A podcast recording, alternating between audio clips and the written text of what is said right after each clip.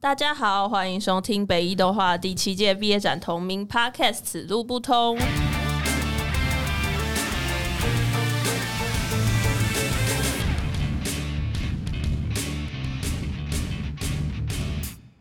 今天呢，邀请到的是《Cascade》的导演，还有《地藏》的导演们。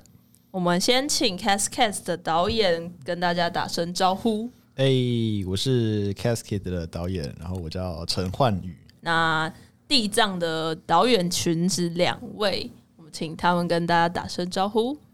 嗨，大家好，我是赖雨诺。哦，我是王浩平。好，以及我是今天的主持人林舒慈。那接下来呢，会先从《Cascade》这部作品开始聊。那我们先请幻宇简单介绍一下你这部片大概在干嘛。嗯，好，其实它的概念就是有点恶搞，有点玩味，就是呃，因为我很常想不到好的故事，所以我想说，那我们来做一群人要想故事的过程，然后把它变成一个故事，换成几句话就变成说，就是有一个毕制生要做毕制，然后他头脑里有很多微型的小型的工作人员，然后他们也想不出故事了，然后呢，于是他们就是找说这个大脑里面还有哪一些旧的点子没有用到，就可能是这个这个主人以前想过的点子，但是没有用到的点子，然后他就一一翻出来，然后呢想说看能不能拼凑出一些东西。当他们最后决定要拿哪些元素拼成一部戏毕制作品的时候呢，同时这一部毕制影片也结束了。这故事就是一个故事在制造的过程。了解。那像就我们都认识你，就也知道你平常就是剪电子，基本上算是太多，就是你有点来不及整理他们。对，这蛮严重的。所以，所以，呃，你当你你后来毕志会打算干脆就做这个，就是你也疲于在想一个新的来做壁纸。我就是豁出去了，而且应该说，当初我从以前刚想到这个很恶搞的概念的时候呢，这个这个概念就一直在我头脑里卡着很久。然后到最后，我想说，毕志一一定要用一个最酷的故事来结束我大学四年的时候呢，我真的想不到比这个点子还要再更大胆的点子，对我来讲最危险的点子，因为它很难做，因为我从来没试过这种东西，嗯，所以你就想说，那干脆笔直来做这个。就是有点耍赖了，就是说好啊，既然我想不到故事，那我就来做我怎么样想不到故事的故事。就是玩那个逻辑游戏。对，然后导致于我我每次跟别人解释我故事在干嘛的时候，他们都会多位置。那你哦，比如说你有你有这个点子，然后你要你是怎么去思考要把它？因为毕竟你还是要讲出一个脉络来对，就是这个人想不出点子的过程，他也不能就是一个流水账。对，基本上我一开始上学期提案的时候呢，我真的是要拿我真正的以前呃大三大二的时候真的被我放弃的点子，然后直接拿来重现，拿来复刻，再来用。但是呢，那时候教授就跟我说，你这样很危险，因为你这样风格可能都不一样，而且老实讲啦，那些那些点子的资料我也都不知道放哪里了。我本来想要真的这样做，但后来我想说，哎、因为大家大家也不知道我以前想过什么，所以基本上严格来说，我放什么其实都可以。对，那那后来就变成说，好，那我想让这个影片还是有一个意义的，而且我想要用用剧里面的台词，我想要探讨我的内心，就是我假借说翻旧点子的名义，其实那些点子里面每一个片段讲述的台词或是内容，其实就是我这部片要表达的东西，就是偷偷塞在里面，这样，就就比如说我想要讲说什么，从对对对自己很没有自信到越来越敢表现嗯之类的东西，或者是我我我对比如说一些价值观的看法，或者单纯就只是我想要做很酷的特效跟写很酷的词而已，就是嗯都有可能。对，然后但是这个我还是希望大家看完这部片之后可以多了解我一点，应该说我也可以多了解我一点，就是透过做这个片。嗯嗯嗯。那像像你塞这些东西的时候，你现在很想要拿拿出嘴来讲的一些彩蛋，或者就是因为你也有说你买很多东西，啊，很很多彩蛋啊，包括一一些数字彩蛋啊，一些图像彩蛋，或是字模彩蛋。我觉得你可以讲那些东西怎么做出来的。哦，对，这我等下会讲。比方说，像我们胶片，我们这次胶片的时间是五月二十五号，然后因为前基本上前一天就是交了，所以呢，我在里面，我在这部片里面买了很多五二四。然后像我我这部片有一卡是，哦，原来那是因为胶片日期我我我我这部片有一个画面是很多工作人员拿一堆有数字标签的箱子堆在桌上，那个标签其实念起来就是零七二九零呃二零二一。零五二四，其实就是我开始跟结束我我是第七届，我是二十九号，然后二零二一年哦五月二十四号胶片，然后最后好像还有一个数字。我忘记是什么数字了，就三三七还是五二，反正那是我以前高中时候用来签名的字。反正我觉得埋一堆其实就是只有我知道的彩蛋，可是我很开心，因为我可以暂停，然后跟别人说：“你看这个。” 然后，然后，上身很快乐然后，而且还有我我很多彩蛋，甚至是埋的就是字体小到不能小，就甚至大家荧幕画质还没那么高，就是我我一定要放很大，我才能说，哎、这个时候彩蛋，这是我制作上的一个小乐趣，不自觉的就是偷买很多彩蛋，然后甚至有时候彩蛋会喧宾夺主，这是我的一个嗯问题，也也是我的一个特色。可是你说你的彩蛋只有你才知道啊，不一定啦，就是但大部分都是啊，就是不一定，一一第一句很自信，第二句很气馁。不知道 magic。有些彩蛋也真的是我以前的点子，比如说，好，它里面有另外一幕是那些工作人员在翻一些旧资料，然后上面有很草的手写字体，那个字体嗯基本上我镜头有 zoom in 啊，那个 zoom in 你如果花钱暂停的话，它真的就是我以前，比如说像我之前跟美玲想过一个点子，就是说我们要去图书馆，我们要去翻随便翻一些书，随便截取一些句子，打散重组之后变成一个故事。这个点子我超爱的，但是我也是碍于时间上，所以最后没有做完。然后我就把这个点子。的概念，我就手写成一个稿，然后呢放进那一那一幕的那个文件里面。然后像另外一幕就是大一的时候想做一部饶舌 MV，然后结果到时候也也是开空头支票，然后那个点子我也是手写重新写成一个稿放在那一幕里面。这是哎不说说起来，这也是只有我自己才知道的点子。等一下，对了。我会尽量，我会尽量，反正我还没做完嘛，我还有无限的时间可以塞更多你们都知道的彩蛋在里面。对，吧，但我觉得你可能先先冷静吧。关关，我不知道现在馆长，因为现在观众听到，其实他们已经看到你的片了，有，所以我也不知道你最后呈现出来到底又会塞什么东西。我也不知道，我也我也蛮想知道，因为我还没做完。但我我觉得在观众面前，我们先劝你冷静，因为通常你你目前还有一一一段路要走，可以了，可以了。爆发起来是很可怕为，什么还叫冷静？嗯，他实验起来有时候会，一发不可收拾因。为因为我觉得你这次其实完成的几率是跟你以往比起来高很多，所以我蛮蛮真心希望你可以完成但。是有点花了这么多时间，终于找到我所爱的东西。呃，不能讲那么肯定，但是我刚刚那句话，你可以你们可以信百分之六十五。太精确的数字，好烦。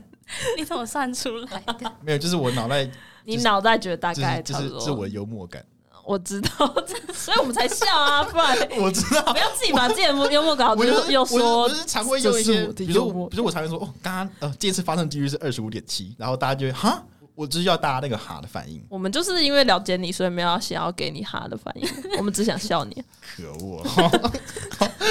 你这个这一招只限于一些初认识的朋友们，好吗但是 it works, it works。？OK，好吧。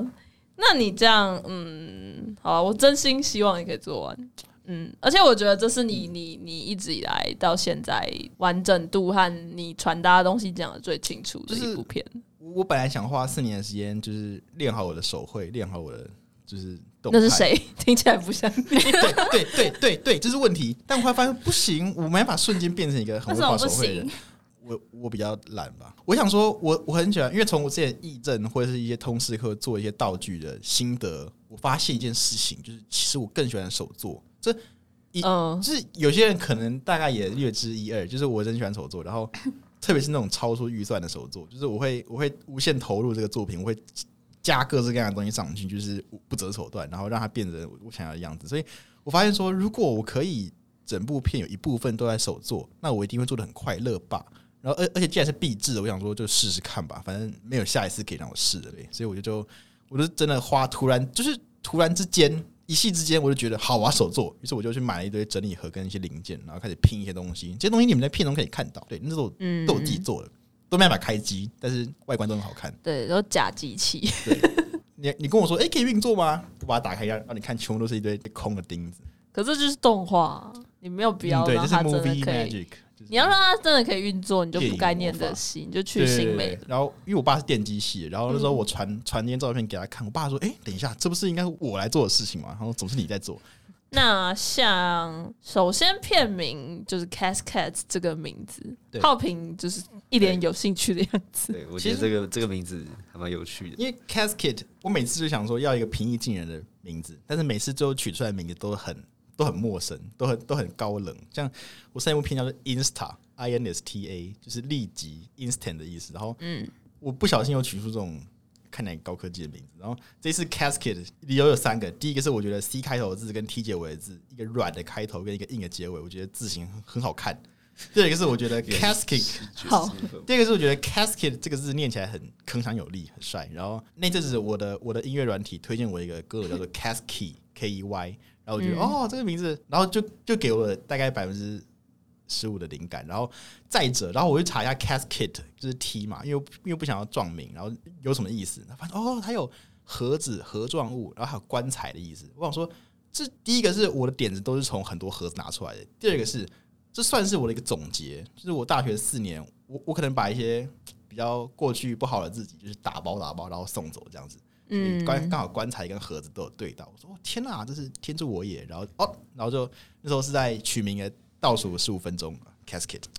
啊，决定送出，嗯，棺材对到哪里？就就是说送走过去的自己嘛，有点硬白，可是你是说为他进行一个告别式？类似这样子，对 OK 好听一点。那像嗯，你那些道具，你都有重新喷漆是不是？嗯，应该说看需求，因为我主要片子色调都是灰阶、跟红色、跟白色。比如说像有些道具，其实我道具也不是说我我心里想说我今天要做一个什么样的形状，然后我就是买我想要的材料，然后拼起来。其实很多大部分都是偶然的，就比如说像我有一只很像电话，很像那种老黑金刚的电话的东西，那就是对在淡水老街的一家童玩店，然后我就看到一只那种彩色塑胶的，看起来很廉价的那种儿童玩具电话，我觉得对，是我要的东西，我就买回去，反正很便宜，然后买回去，然后就喷了银色，然后再加一些炫炮的螺丝钉，然后其实就很接近我想要的型。对，就是，然后像有时候只是从一些日用品改造而成，比如像我主要的那台机器，那个扫描机，它是一个整理盒，它真的就是一个家乐福的整理盒，然后锁上一些就是我们学校附近一家蛮有名的五金行就是的的一些很便宜的五金零件。应该说吧啦，我可能头脑里有一个概念，但没有到形体，但是就是在做的过程中，它就会慢慢越来越接近我想要的样子，或者甚至是超出我的预期这样。嗯，对，所以喷漆，喷漆是让东西看起来最有质感的、最好、最快、最省钱的方法。就是你觉得你觉得你手工很差，很多残胶，很多很很多很多没有对齐的地方，嗯全部喷的银色，看起来很高级。了解。你真的是一个做而言不如起而行的人，就是你得实做，看是什么，不然你的事。情不会完成。现在我知道了，对对。对，你透过一部一部片了解到这件事情，也挺好的啊。谢谢各位。那你后来就是你为什么会选这些颜色当成统一色调？我本来是想要是有荧光色，那后来发现说荧光色很容易用坏，就是很容易做坏。反正我那时候就是觉得奇怪，我我是一个蛮喜欢荧光色的人，但是这部片用荧光色，我就是觉得不合。然后我想说，好，那还是回归我的黑白好了，因为我用我用一个技法很常用到就是印表机，黑白的印表机。然后我想要嗯印，就是有那种印出来的那种手稿、草稿，或是那种文件的那种感觉。嗯然后我想说黑白黑白灰黑白灰，反正我最最习惯嘛，也不用管配色。然后而且也很有那个未完成的感觉，但后来发现说这样其实还是不够。反正就是我在做另一个作品的同时用到红色，然后呢有一次开 Photoshop，我就不小心把那个红色用进我的一一个物件，觉得说等一下就配这个红好了。于是呢，我、嗯我瞬间整部片就变黑白跟红，跟一个有点暗红的颜色。我发现，因为我以前其实没有很喜欢红色，就是我我国中高中的时候其实对红色很反感，不知道为什么。可是到大学的时候，可能是因为那时候有有一群认识人，他们就很喜欢红色，然后我其实没有很喜欢那群人，然后所以红色在我印象中就不是红色就是他们，对红就是 你就讨厌。好了，其实就是那种高中高中时期，就是红红色被认为是一个很酷、很阳刚的颜色，然后很多人就会穿一堆大红色的 T 恤，然后大红色的鞋，然后在我眼里看起来就很碍眼，就说不要用这么多红色，然后很不好看。所以，但但到大学之后，我就不知道为什么，就突然反过来变成有点喜欢红色，然后我就开始酌量用红色，而且很多。我看到很多品牌，比如说服装品牌或者是 MV 里面也很常用黑白红，就是红色是一个蛮有力道的颜色。后来发现，嗯，对，然后是一个，反正它也是一个蛮工业的颜色，就是在工业仪器上，红红色是常拿来当指标跟灯这样。对。但其实对啊，因为因为黑黑黑白加红吧就是算是一个蛮也算蛮常见的啦，对因为它就很强烈。对啦，我后来发现还是不要太标新立异好了，就是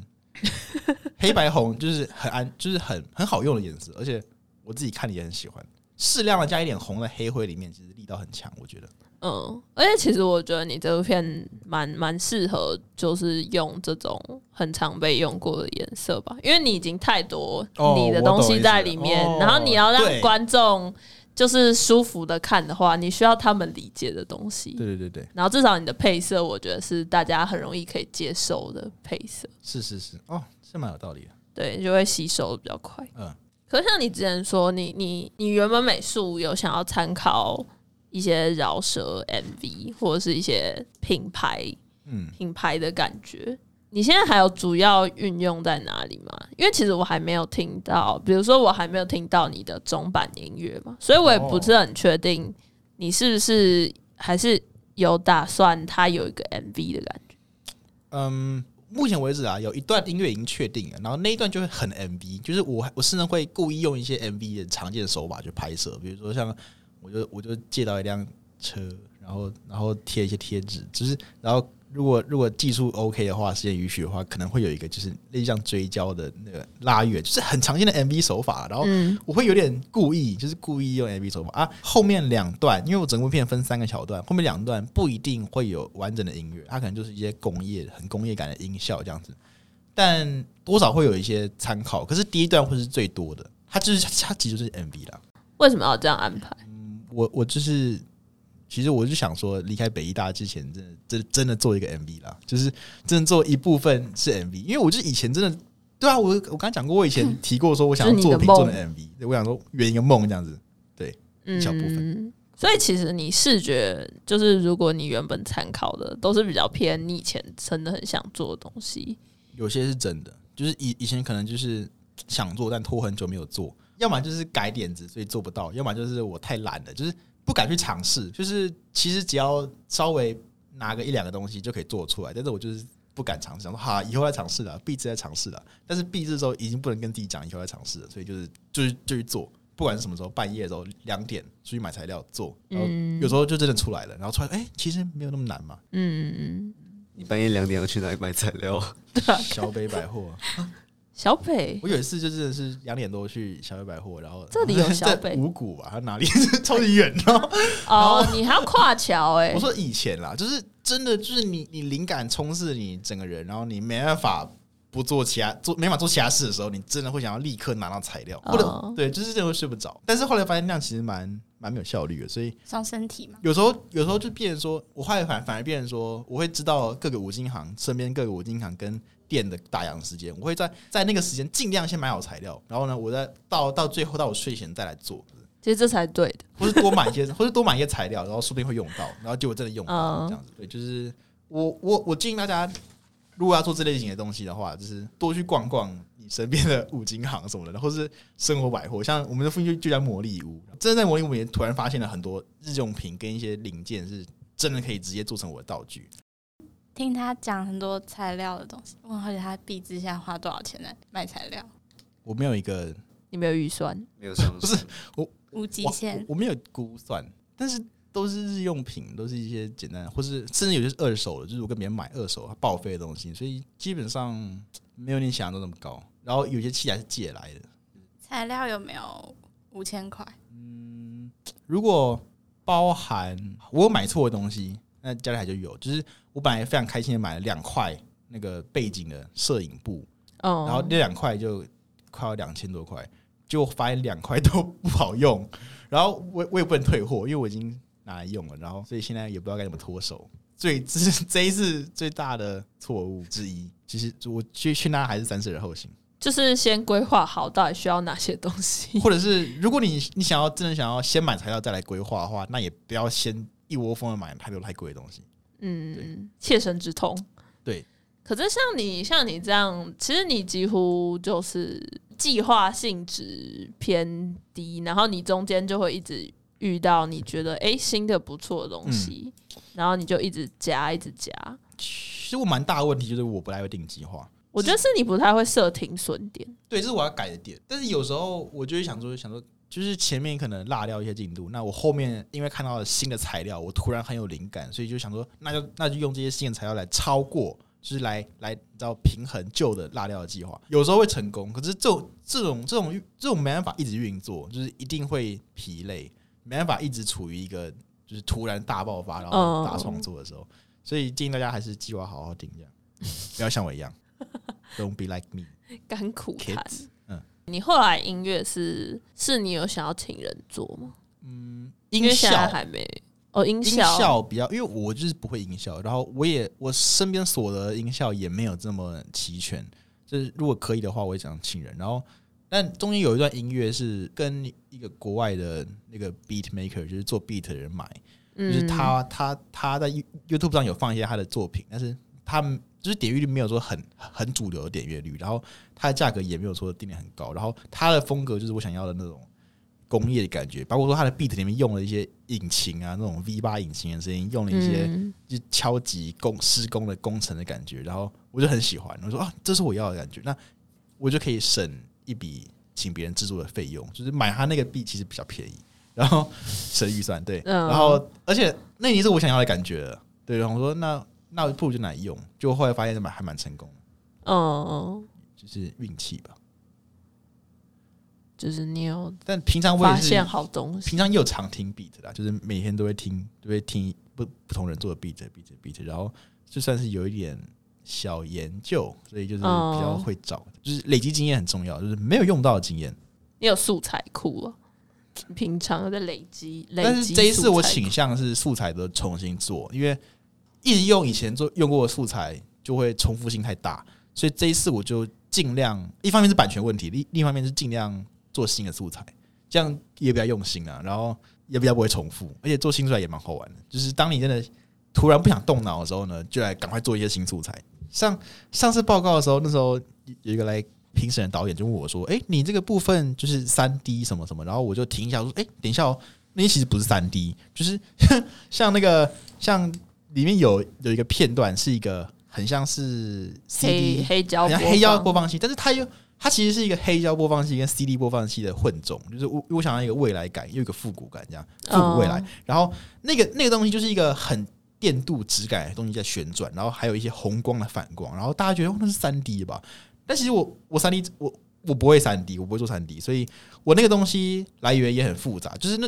那一天我就是心里想了一个说，我要做类像播放器、CD 播放器的画面，这个这个也是致敬我以前上 Ryman 一堂那个实验动画课的一个作品。那时候上 Ryman 的实验动画课的时候，我做了也是类似一个 CD 光碟片，然后会旋转的一个片段。我那个那个是我的彩蛋啦，就是我我在致敬我那一部作品。然后那时候 Ryman 很喜欢，然后会反光的电镀的东西，就是我去逛那个魔力屋，对，逛魔力屋的时候，然后在那个是厨房用品区看到一个锅盖，然后十五块、十八块，然后锅盖我觉得这反光很漂亮，然后我就买回把锅盖买回来，然后我就放在翻拍架上面，然后就是把我的一个 IKEA 的台灯，然后把灯泡换成那个神桌那种红色的灯泡，嗯一个大概也也十五块，然后我就我就打开，然后我就我就把气管灯关掉，然后我就那时候大概半夜试着旋转那个红灯，然后我要邪教哎，你。然后有点有点有点有点神秘，就是不懂的人都不知道我在干嘛。然后我还故意用手机拍，因为手机感光元件就是其实没有相机好，它反而会拍出一个平面的感觉。然后对对对，我就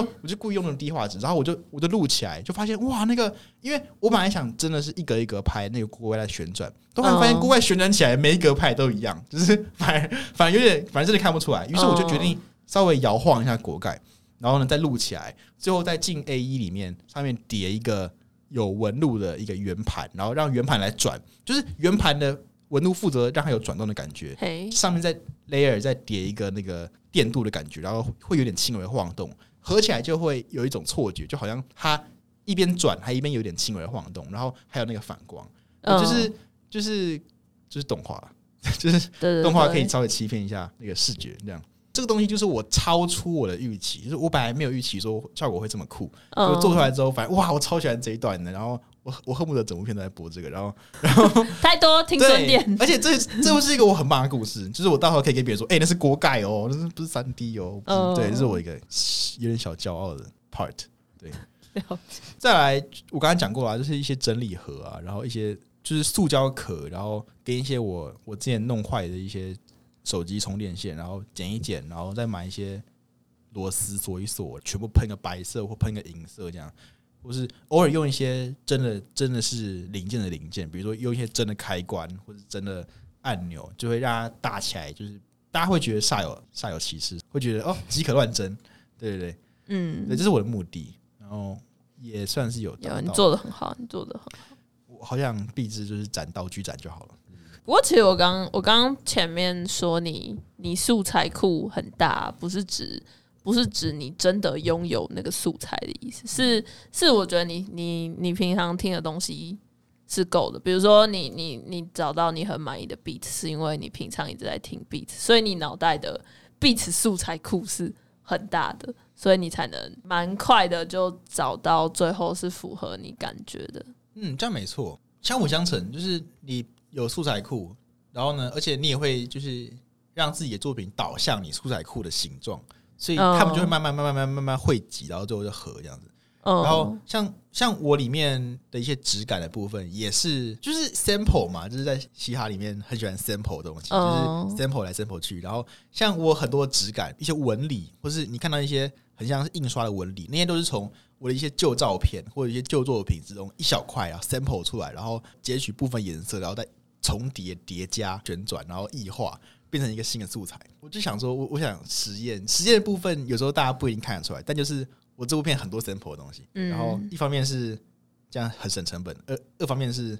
这样也蛮有意义的，就是我我可以讲得出来说，哦，这个这一块其实是一张照片的一个角落啦，也有点符合我当初就是我我这部片的意思，就是以前的旧点子。你就是很喜欢，你算是细节控吧，就是你很喜欢这个里面它是来自什么，然后再再来自什么，然后再在里面，在里面，在里面，在它最外面其实不一定看得出来，只是你就会大快乐。虽然大快乐没错，但是往往这很耗时间，就是哦所以有时候会拖到我的进度，应该说几乎都会拖到我的进度，所以我进度就这样拖出来的。就是我东西一张一张可能都还可以看，但是拼起来有时候就是时间不太够。我想要问，就是你有些东西包的这么复杂，就是有很多层很多层，那你有没有想过哪些东西是真的非常必要的？有呃，这个是上上一部片我就犯了很严重的这个问题。这部片我就是我会克制自己，比如说我会说说好细节就坐在这边就好，我会挺强迫说我今天就要把这个档案关掉，我就不能再开它了，就是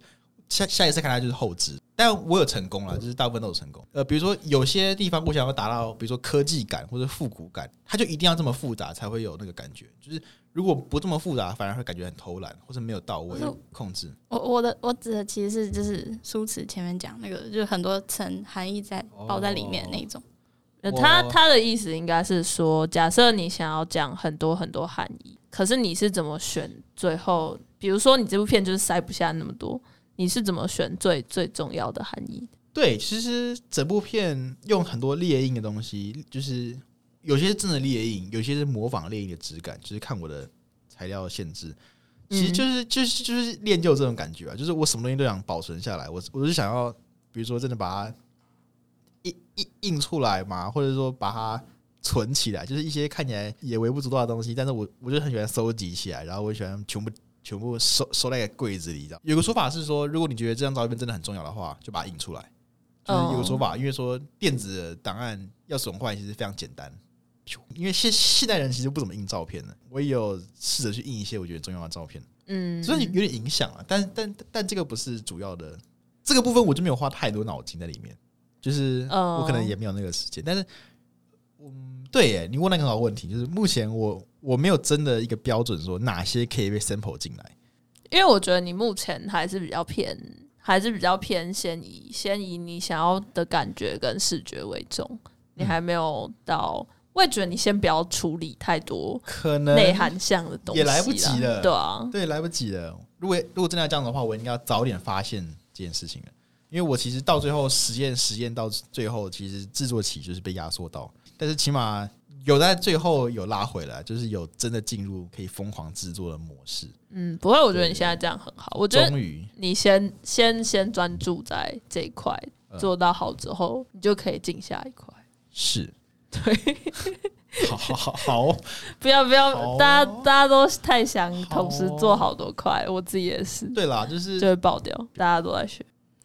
但基本上你就是喜欢比较，我觉得你你对实体的东西还蛮，容易就是会买进去的？算是最近这段时间，就是制作这段时间，我特别喜欢一些就是有点瑕疵的东西，比方白纸跟另外一张有点年代、边角有点磨损、有点折到的纸，就是好啦，可能在时尚界，就是可能街头品牌什么的，越来越喜欢做一些做旧，就是故意做旧，让它有点使用过痕迹的东西，就是最近这几年非常盛行，所以我有点受影响，就是一些影印没有印好的部分，或者一些布旁边没有切好，有有点毛边那种感觉，或是有一些灰尘点点在画面上，这样嗯，我有用大量这个东西在里面。比较有就是触感。类似，对对对，就是有人人使用过、人活过的痕迹在里面，痕迹对痕迹，所以我这部片也大量使用，就是就是各种磨损、各种瑕疵、各种就有点刻意的去做旧，就是整部片都有旧化的感觉。了解。好，那聊完幻宇的作品，接下来这部《地藏》完全变剧情片。对，那我们先就是请《地藏》的导演来简单讲一下这部片在干嘛。嗯，我们的片在讲一个小地藏，他不甘心于将就在自己原本的成就，然后他决定，就他一直看到山上有个大庙，然后那个是象征一些位阶比较高的人，然后他们的成就比较高。他作为一个在下面的人，他是一个羡慕的，他又觉得他自己应该也可以办得到，所以他再一次就是有香卡办的时候，可能那些那些人都没有理他，然后贡品也都不是给他，所以他就被刺激到，然后他就决定嗯出走了。了解一个追寻的故事。追寻。那其实会有这个故事，我觉得我们班这次的剧情片还蛮多都是从从自己经验出发，然后去套嗯角色。对，然后你们一开始会有会有地藏跟更高的神，因为其实原本你们有一个哦，更更神高对更高的嗯土地神的存在，但虽然后来结束掉，但其实还是有一个好像看起来更高的位存在。你们是为什么会想到要讲这样子的故事？其实，在我们心目中，所谓在大庙里面的那个神，他并不是一个真的位阶比较高，哦，他只是一个地藏，他想要去的目的地。但是在动画里面用成一个比较看起来比较高的位置，好像看起来是比喻会更明显，就是会让观众感受到他的动力会更强一点。嗯嗯。然后说到说到这个地方，然后其实原本在大庙里面那个人，就是那个角色指的人，其实是我。嗯，然后雨诺，对，然后地藏其实是王浩平，我们角色方向其实对当初是有设定，就是两个个性不同的组员在经历创作的时候会面对到不同的想法或者是问题吧。对嗯，有点像是你看着你看着诺，觉得 觉得自己像地藏一样。啊，曾经曾经可能是这样嘛，但是进了庙之后，可能想法会不太一样。嗯，就是对我们来说，就是其实这两个东西是平等，但是他他可能只是以为那东西是一个比较高的地方，但事实上没有。因为你们的意思其实就是那个地藏，比如说那个地藏原本是好评好了，他其实是用他自己主观的，想法去把自己的自卑也也套套到呃身边的人身上去看他们。嗯，浩平，你要回答，不能只能点头。嗯，这一点都是一样的吧？好，那为什么会选择这种像神神明神明类的的角色？这个设定是王浩平精心想出来的。好，那我们请他讲。诶、我觉得应该也像是北野这种环境吧，就是这边就是一个地灵人杰，你有这种万物皆有灵的感觉。但是哦实际上，大家也是有强有弱，然后每个人想法都不一样，嗯，对。然后你理想中的样子可能就在你身边，或者是怎样的，就是你会想要努力成为一个这个环境中另外一个，像是更更高位阶什么之类的这种这种人的存在，就是想要得到一个理想中的样子跟形状的感觉。也可能你都有一个修修行的感觉吗？嗯，就是你就花了一个四年的时间待在一个一个有各式各样人的环境，然后有各式各样的能力，然后大家都有不同的擅长的领域，然后你就可以看到各种可能你会想要得到的特质什么的。尤其是像我，我觉得我我算是一个特别没有特质的人，无论是在创作上还是人的个性上，对，所以在北艺各种合作的过程中，就是会有一种想要看到大家都在想什么的感觉吧。对，然后想要成为一个更有特色的人的这样的过程。对嗯，可我觉得其实大家看彼此都是都是一样。像我自己觉得你是有特色的哦，而且你的美术就你们两个美术都很好啊，不知道，但因为你会比较比较去觉得可能别人像像诺诺在画美术的特质，可能就和你在画美术的特质不一样，可能你可能就会觉得就很像这个角色吧，就是他在看另外一个人的时候，他把他想的比较高。但其实走到之后，你们现在合作到现在，就其实是平起平坐的、我觉得其实合作到后来有一种一个完整的把故事讲完的感觉吧，就是这整个故事其实中间改了蛮多次的。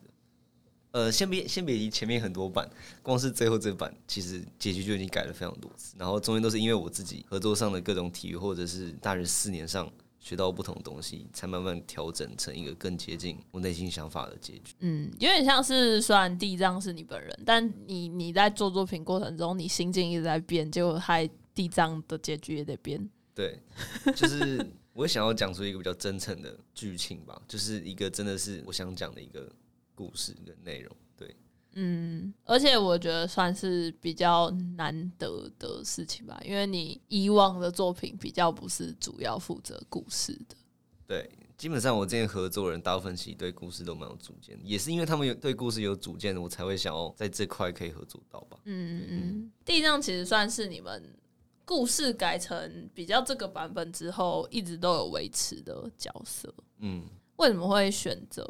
地藏？哦，我是取那种日本的那种路边会有那种小地藏嗯的这个造型，跟一点点文化遗憾吧。我觉得主要是因为它是一个不算是一个很特别厉害的神，或者是特别有故事的一个小东西，它就是一个在路边很容易被忽略掉的一个小雕像的感觉。嗯，有点像是你也想透过地藏这种看似朴实的角色去去讲更多他他里里面其实就是有一种不甘心的感觉嘛。嗯嗯就是对啊，就是它数量很多，然后其实长得也差不多。嗯对就是我觉得有一个很重要的一点是，地藏这个角色就是王浩平，所以他的很多举动或者什么的，都是王浩平的心境在影响他。我觉得首先是他数量很多吧，嗯，所以就像就像浩平觉得站在人群里的感觉，被经过的时候就被经过，就你们那些香客们端一端一端上去之后，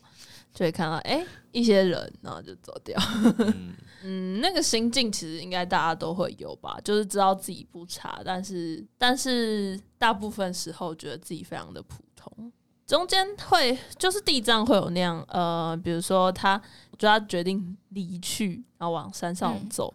这个举动是最根本的心境是什么？不甘心吗？赌气？我觉得或多或少有一种觉得他待在一个跟他同质性很高的群体里面，嗯很难被注意到的感觉吧，就是他觉得会被埋没的感觉。嗯，所以他决定去找找能让他一展身手的地方。嗯这里是可以稍微讲一下我们在地藏这个庙的版本前面，其实是地藏他去到一座小岛上，最最一开始的故事是有两两个角色，对，而且他们都是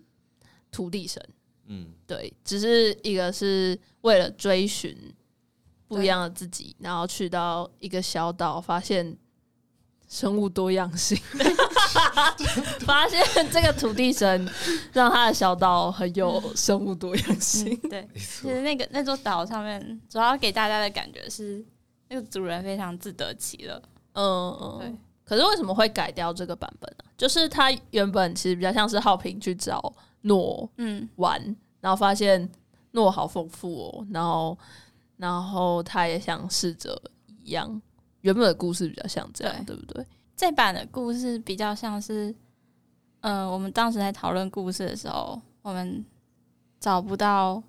我们的共同点，嗯然后我们要就不断讨论，就是我就会一直丢出我很明确喜欢什么，喜欢不什么。浩平的话，他我好像都没办法找到说我喜欢什么，但是我可以我就是比较偏感受到自己不喜欢什么这件事情。所以就有点像是我一直拿东西出来给他看，然后他就会说好或是不好。嗯，就是嗯我没办法主动提出什么我喜欢的风格，或者是我想表现的东西这件事情。嗯嗯然后就是这一版的故事是浩平，在有一次我们真的吵到蛮严重的时候的某某一天，，，fight。但那时候我们真的很认真在讨论，讨论 的某一天，就是因为我们很难有共识，然后但他就直接把我们这个情况做成一个故事，嗯嗯嗯嗯，对，这是最最初衷，最最初，然后我我一听到我就觉得哦我蛮喜欢的，有突然有一个共同点，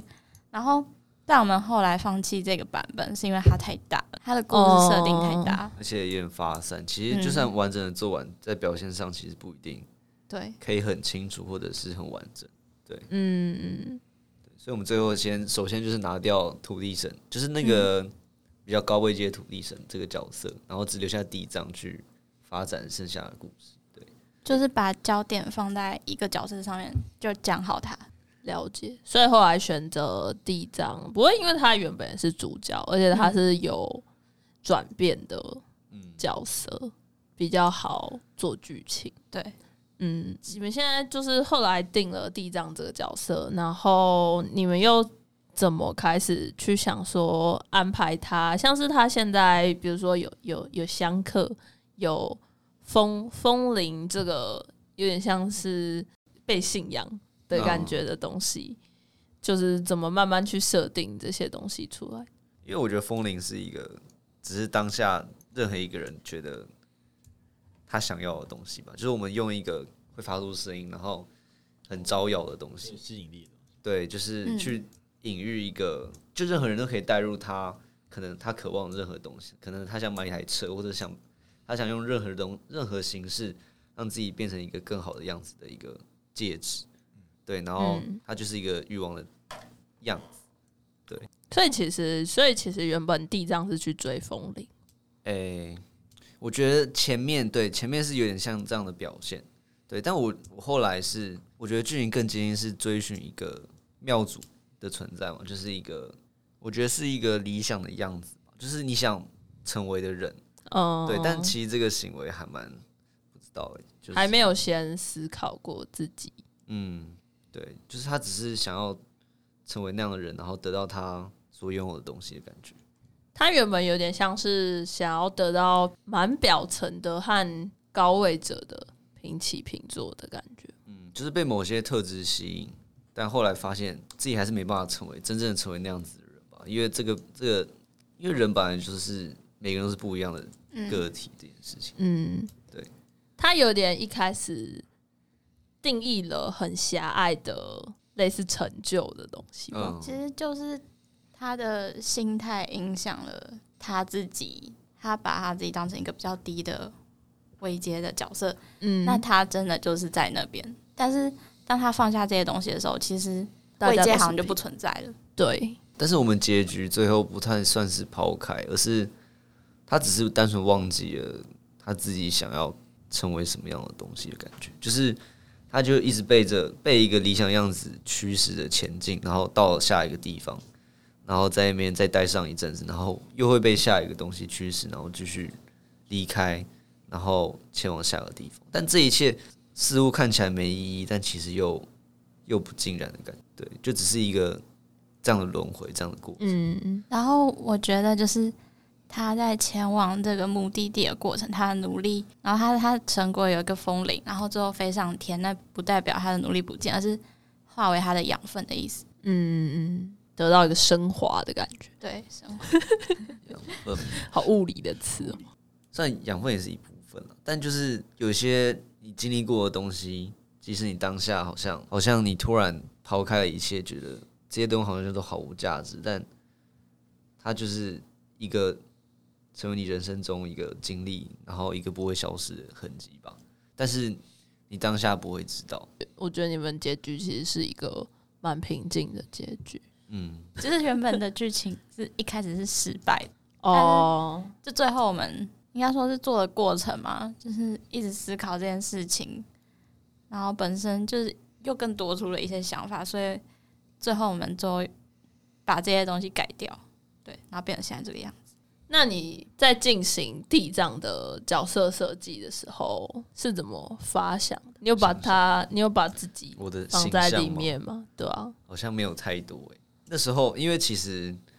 动态这个东西是我在大学四年几乎都没有画过的，从来没有。真的吗？我在合作上从来没有画过动态。你是宣传片、宣传片画画宣传画那好画满，我那我宣传片也都是画补间跟清稿这个东西，就是我几乎都没有画过原画。而且哦我在康导呃，我在一二年级的时候教的角色动画作业，我觉得都很烂，嗯，所以我在设计角色的时候，我就尽可能把它设计成一个很好、很很方便表演的角色。嗯嗯，然后当然是参参考那个小地藏的外形去慢慢演演化成现在这个。你一开始的比例没有抓的像现在那么好，就是你中间有一段是超级大进步，就是你设计的比例突然变得很美。那边发生什么事？我也不知道，还只豁然开朗，因为我们这那时候只是我。角色设计其实真的卡了卡了超级超级久，虽然打磨了非常久的时间，因为其实角色设计也从来都不是我在做的工作，就是嗯，我我在做的工作其实跟赖诺非常重叠，就是在以前到现在，我在组别里面的工作几乎都是做美术或者是场景设计。我我大学四年做的每一个合作的工作里面，几乎都都是自己不擅长的东西，就是每次都会有新的东西、不擅长的东西，让我一直重复的学习吧。对，然后我觉得这是角色设计跟动态，其实也是既痛苦，但是又学到很多东西。嗯，我觉得我们在角色设计上面还有一个蛮值得讲的一点，就是我们当时讨论了非常久什么是可爱这件事情。哦，对你，我我看见你们在争论可爱这件事，因为你们两个对可爱的定义很很不一样。真的超不一样，因为诺喜欢很小动物感觉的对，东西，对，但那时候浩平就是不太懂要怎么去进行这件事情。但我觉得我最后妥协了，最后为了迎合这整个视觉，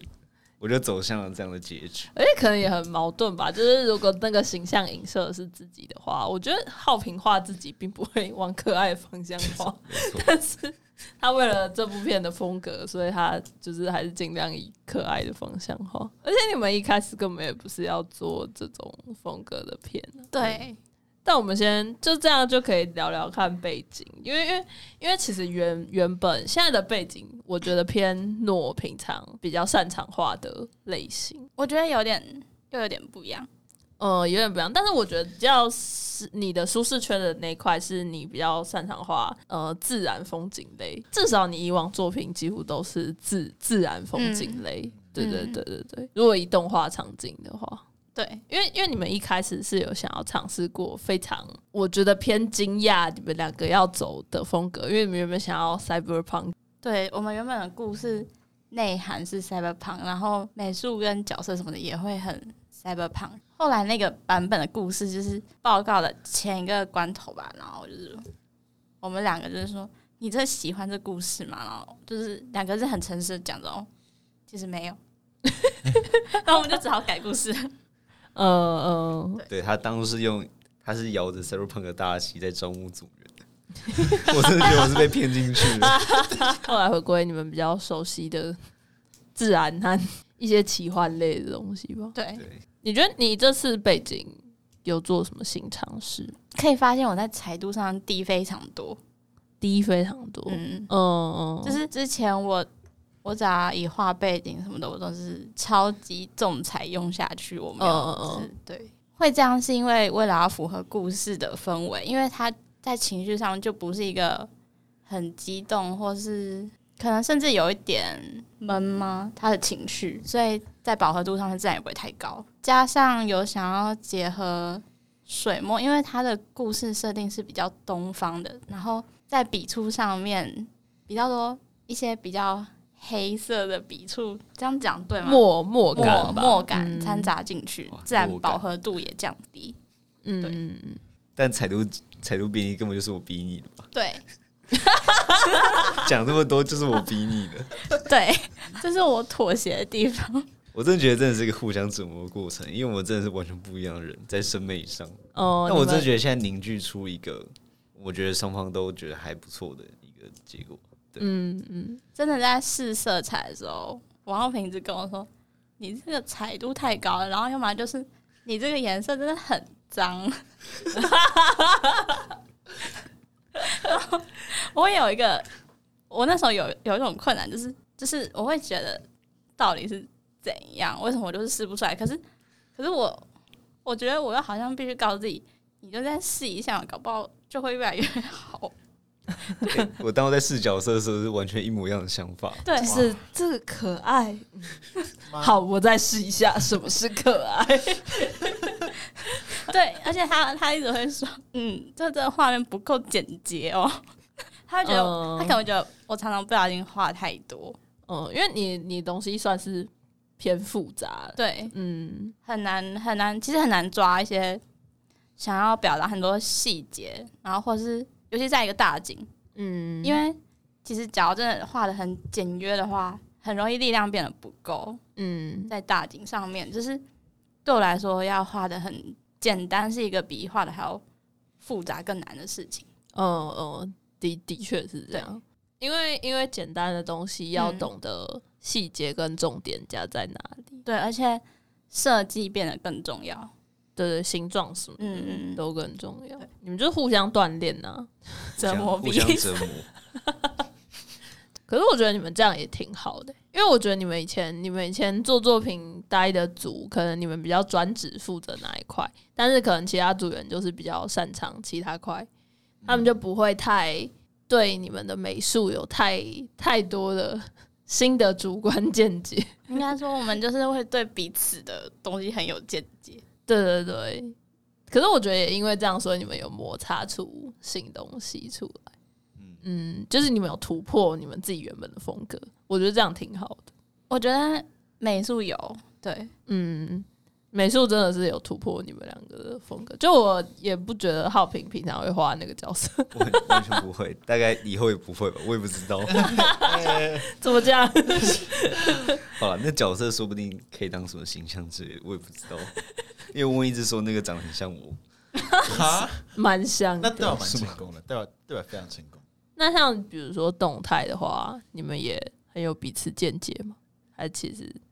没有欸、动态就是好评？我用实力说服赖雨诺。哇，这个自信出来了哦。他好像没有雕过我动态的东西。的确，对，也好啦，你们已经吵太多东西。我们可以在这件事情上完全没有纷争，我觉得很开心。我觉得在我纷争，我真的会死亡，因为嗯那真的很长，在动动态态。改起来应该比美术还要麻烦。对啊，可是我觉得是因为浩平有一个，就浩平有一个很擅长配合的本质，所以我觉得等到到动态的时候，他就会理解当角色跟背景是这样子的时候，他应该要怎么动。我觉得浩平是做得到这件事情，所以到动态这一步的时候就，就不会就就会冷静。你的动态有很多要想要玩跟随感，对啊，因为我觉得我动画很烂，我也没画过什么动画，所以我就尽可能把动画十二原理 这有一套画面里面。对，嗯，但后来有被安德讲一下，就是说，就是这蛮不符合，就是所谓表演还是要根据角色的特质去做一些设计这件事。哦。但后所以后来稍微有收敛一些，哦，我可以理解安德的想法，但我也可以理解为什么你你会画那样。嗯，嗯，因为你你很你还蛮玩，就是很弹的感觉。嗯，对对对，然后那样会很吸引视线。对，对，但就是有点花拳绣腿的感觉。嗯，因为毕竟地藏比较不是那么端的。嗯嗯对，所以后面真的有越来越熟练。就是如果在大家有看到这部片的话，应该是可以感受到。就在前期很端，对，然后最后走的越来越稳健。没错。对，好像也有符合心境啊，也还行。所以其实这次算是，呃，就其实浩平这次有在故事的地方企图性比较强，然后诺算是有妥协这件事情，你们这是互相互相妥协，就是觉得还对，还是可以容许他延长这个停损点。对，超勉为其难。我们我们故事想了真的一学期耶，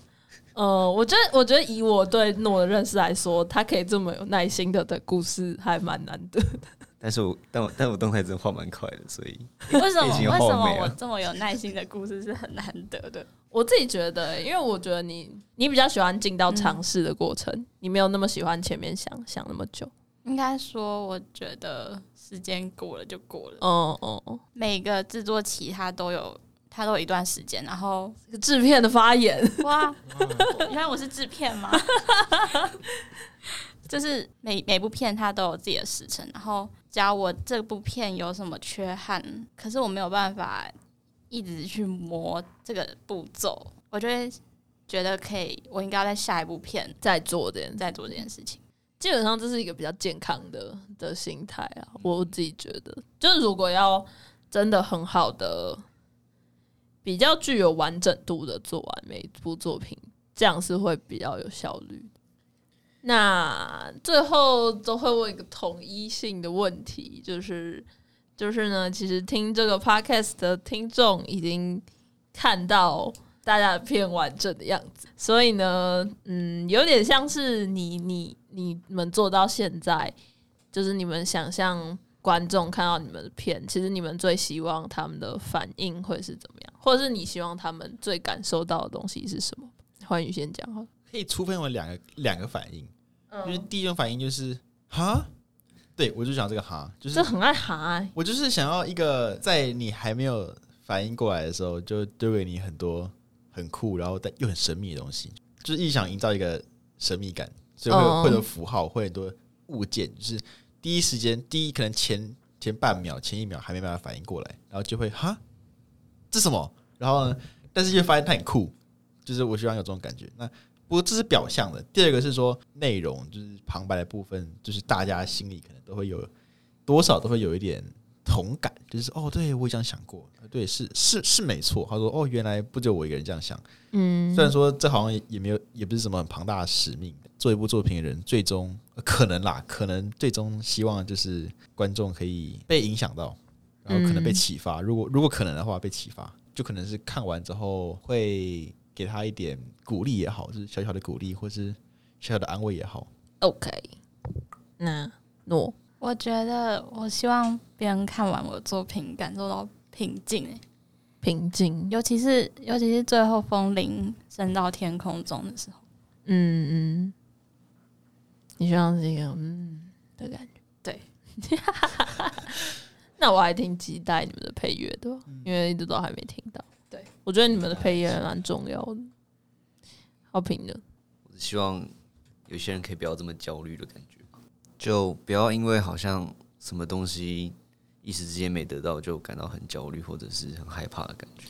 就是好好耐心的等，就是对该是你的就是你的，对早晚问题。慢慢走，对不对对，我真的觉得慢慢走的感觉。？OK，OK，好好，希望大家现在现在可能也不能慢慢走，要赶快做完笔记。赶快做完。